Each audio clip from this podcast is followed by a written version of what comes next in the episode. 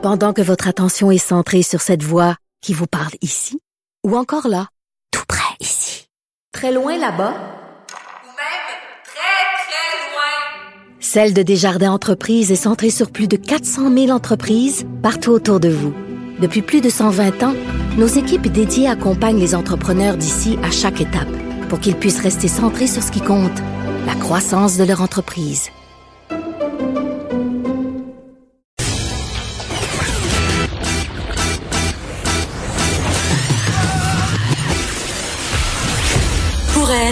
N'y a jamais de mauvaise question. De 13 à 15, Les effronter. avec Geneviève Peterson.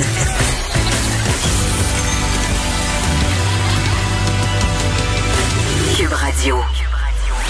Salut tout le monde, bienvenue à l'émission avant de s'en aller au point de presse. Un point de presse qui va être un peu particulier aujourd'hui puisque ce sera docteur Horacio Arruda ainsi que la mairesse de Montréal, Valérie Plante, qui seront à la tête euh, des annonces aujourd'hui. On le sait, là, à Montréal, c'est une zone, une zone particulièrement chaude. Donc, on a bien hâte d'entendre ce que la mairesse Plante a à dire là-dessus. En tout cas, moi, j'ai très, très hâte et euh, j'imagine que les journalistes vont poser des questions qu'on se pose nous autres aussi.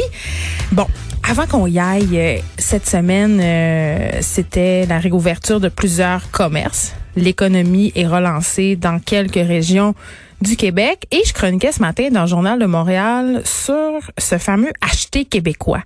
Est-ce que c'est si facile que ça? Parce que depuis le début de cette crise, on nous répète plusieurs expressions, fabriquer au Québec, achat local, commerce euh, de proximité.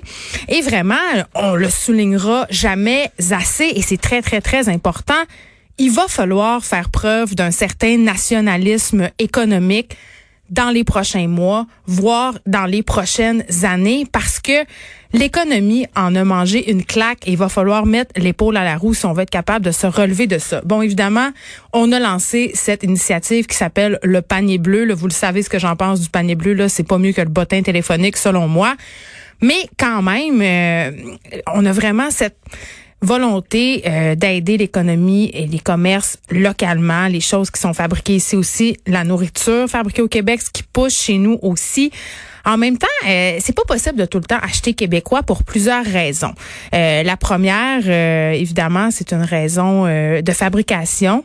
C'est difficile de revenir en arrière pour plusieurs industries, notamment l'industrie du textile. Là c'est difficile de rivaliser avec ce qui se fait en Chine, même si on conçoit un vêtement ici, même si on le coud ici, ce qui est très, très rare, euh, parce qu'il n'y a plus vraiment de manufacture. Il y en a quelques-unes, mais rien comme au Bangladesh, par exemple. Eh bien, le tissu qui va être utilisé pour faire le vêtement, il va être tissé dans un pays d'Asie. Je comprends là qu'il y a des il y a des fabricants de tissus ici qui tissent, là, en- notamment en Beauce.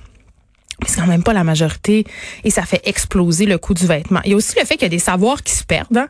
C'est- vous essayerez de trouver un, un cordonnier digne de ce nom, des gens qui fabriquent des souliers comme avant. Ça existe plus.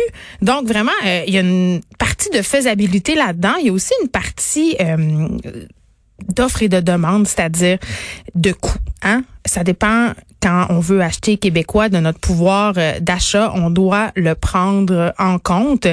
Vraiment, l'aspect socio-économique n'est pas à négliger.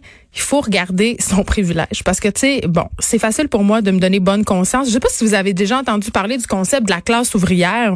C'est un concept en sociologie qui est un peu euh, qui explique un peu le côté bobo c'est-à-dire euh, on se définit par nos choix de consommation, pas parce qu'on possède là, c'est pas comme mettons le garage gonflable puis la grosse cabane comme avant, mais c'est dire ah, moi je vais prendre une auto électrique, je vais utiliser justement euh, des contenants qui sont fabriqués au Québec.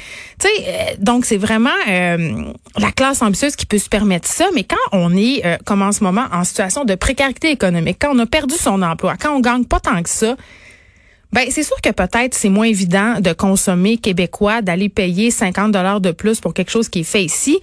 Et ça, c'est sans compter le fait que je comprends que c'est le fun d'encourager le magasin qui a euh, pignon sur rue près de chez soi. Sauf que si ce magasin-là est rempli de cossins fabriqués en Chine, mais on n'est pas plus avancé. C'est-à-dire, on encourage, oui, un commerçant local, et ça, c'est tellement important. Sauf qu'en même temps, on est en train de, comment je pourrais bien dire ça? On est en train d'engraisser le problème euh, dans lequel on se trouve en ce moment et qui nous a mené où on est en ce moment, c'est-à-dire notre espèce de dépendance à la mondialisation. Donc, tu sais, je me posais la question, je me disais, est-ce que acheter québécois, c'est un luxe de bourgeois? Mais la réponse, c'est un peu oui quand même. Puis c'est parfaitement normal dans le contexte dans lequel on est en ce moment euh, de compter ses sous et de privilégier l'économie plutôt que l'économie avec un grand E. C'est juste humain, tu sais.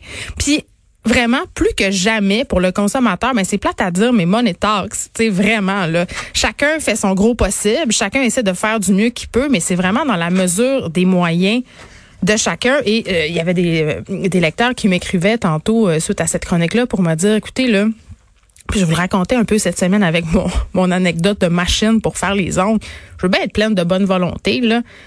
Mais un, pour les sites québécois, c'est impossible de rivaliser avec les procédés qui ont été mis en branle par les méga magasins comme les Amazon de ce monde, même les grandes bannières qui ont des sites transactionnels absolument incroyables, qui ont des délais de livraison aussi c'est pas mêlant. Des fois, j'ai l'impression que le livreur d'Amazon, il est caché dans mon garage. Je commande quelque chose, puis à la fin de l'après-midi, je l'ai. Tu sais, c'est comme inquiétant. Il n'y a pas grand commerce québécois qui est capable de rivaliser avec ça. Puis, ben, il y a le choix du portefeuille. Tu à un moment donné, tout le monde est plein de bonne volonté. Je me rappelle, j'avais fait un reportage il y a quelques années dans clin d'œil, OK? C'était un spécial justement sur consommer québécois. Et il y avait la firme Léger qui avait fait un sondage auprès des Québécois et évidemment, tout le monde avait répondu à la question, seriez-vous prêt à payer un peu plus cher pour acheter québécois? Tout le monde avait répondu, ben oui, tu sais, on est tous prêts. Mais on est menteur. On est menteur. Parce que quand on arrive à la caisse qu'il faut faire le choix, souvent, ben c'est le portefeuille qui gagne. Donc, ce sera tout ça qu'il faudra euh, prendre en considération euh, pour les mois à venir et j'ai envie de dire qu'on a la mémoire courte. Allons au point de presse et là, euh, nous on a dételé, on voit que Monsieur Horacio Arruda se présente au point de presse masqué.